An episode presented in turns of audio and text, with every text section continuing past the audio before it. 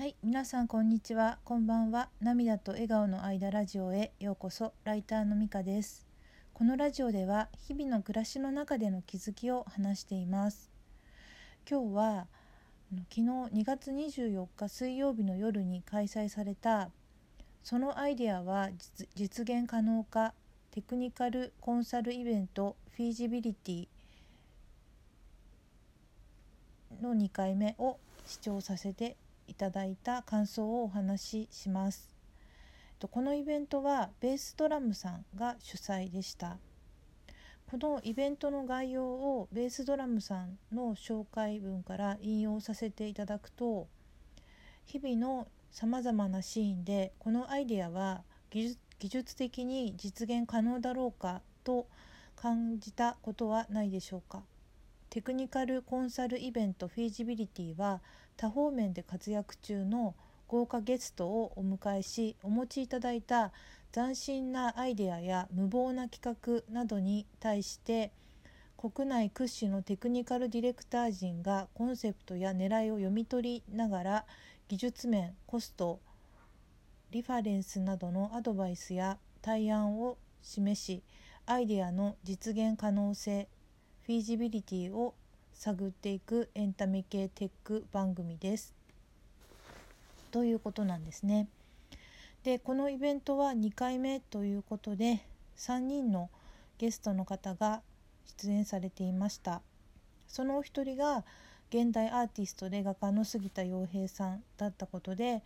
私もファンとしてそのイベントがあることを知ることができて興味を持って視聴させていただいたんですね。でえっと昨日の夜あの生配信でね、えっと、スギちゃんが3番目でした。3人目として登場されていました。だいたいお一人のゲストがね1時間ずつの、ま、セッションというか話し合いだったんですね。でその様子はね、あのー、ずっと残ってるかどうかはちょっとわからないんですけど今はあの YouTube のねあのベースドラムさんの、えっと、チャンネルに、えっと、アーカイブで残っていますので、えっと、見逃してしまったとかまだね見てないっていう方で興味がある方には是非ね見ていただきたいなと思います。すごくね面白かったです。で私あの3人の方全部拝見したかったんですけど合計でね3時間っていう長丁場だったのでちょっと一部あの見れてない時間もあったので後でその部分はねまた見たいなと思っています。あのスギちゃんがね登場された部分はあの全部ね拝見したんですけどもえっとなんというかね本当に、素敵なアイデアでした。アイデアだけえっと、ここで言わせてもらうと、えっと、世界中を飛び回っている女性とインドア作業の多い男性がいつも2人がつながっていると感じられるコミュニケーションツールを作りたいっていうものだったんですね。前にあのキャリーパミュパミュさんのラジオにスギちゃんが出演された時にあの話してくれたアイデアでその時もねとても素敵だなって思ったんですけどその元はねあのバチェロレッテの番組内でスギちゃんがあの萌子さんに話していたことなんだなっていうことを知ってよりグッときました。でそのアイデアの具体的な内容やテクニカルディレクターの方のね具体的な案については是非ねその番組を見ていただきたいと思うのでここでは話さないでおきますが本当にねすごくね面白かったんですね。そして、えっと、感想を言うとあのスギちゃんのね発想にはやっぱり愛があってロマンがあるなって感じました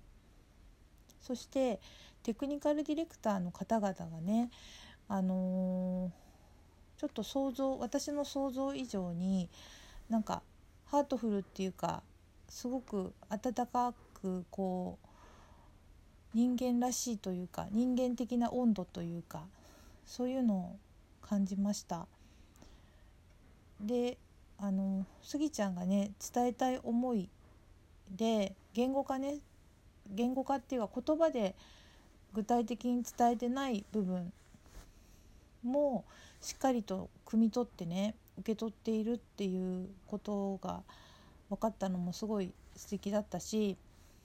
技術的な話もしつつなんかそれ以前にアイデアを出されたスギちゃんの思いの部分をねとても大事にあのテクニカルディレクターの方々がねあの大事にあの扱っているというかあの受け取っていてそれでその案を出すことをすごく楽しんでいる姿というかなんかその空気感みたいなもの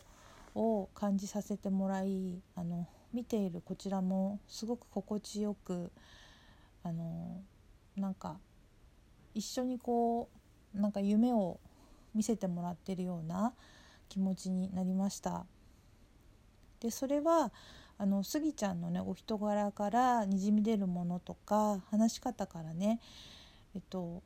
アイデアへの思いとか愛とか画家としての信念などがあのテクニカルディレクターさんたちに伝わってそれぞれのあの方々がお持ちの技術的なスキルに裏打ちされた知性と人間的な愛情みたいなものからの発案がねなんかこういい感じに化学反応というかなんかこう愛とか夢が広がっていったような気がしました。そしてあのアイデアっていうのはこうやって形になっていくんだなっていうそのプロセスをね見せていただいた感動がねありました。スギちゃんのね登場シーンであのモデレーターの清水さんがねなぜスギちゃんにこの番組に出てほしいと思ったかっていうことを話してくれたんですけどバチロレッテの中でスギちゃんが抽象的なものを具現化していくところとか課題を投げかける問いを立てるっていうところがこのフィジビリティという番組に合っているのではないか面白いことになるのではないかと思ったからっていうふうにあの言っていてであのこの番組の紹介のあのノートにもなんか時折垣間見せる物事や世界をちょっと違う方向から捉えるというアプローチを我々デジタル屋がどう料理するのかっていうのをとても見てみたかったからっていうふうにも書いてあったんですね。それで杉ちゃんがねそのあの番組の終わりにあの感想として言ってくれたことがあってすごく印象的だったんですけれどもあの答えがないことを考えるのが仕事っていう部分がアーティストとテクニカルディレクターの似ている部分なんじゃないかっていうことをね言っていたんですけれどもまさにそれをね見せていただいてすごくこう視聴者としてワクワクしたというか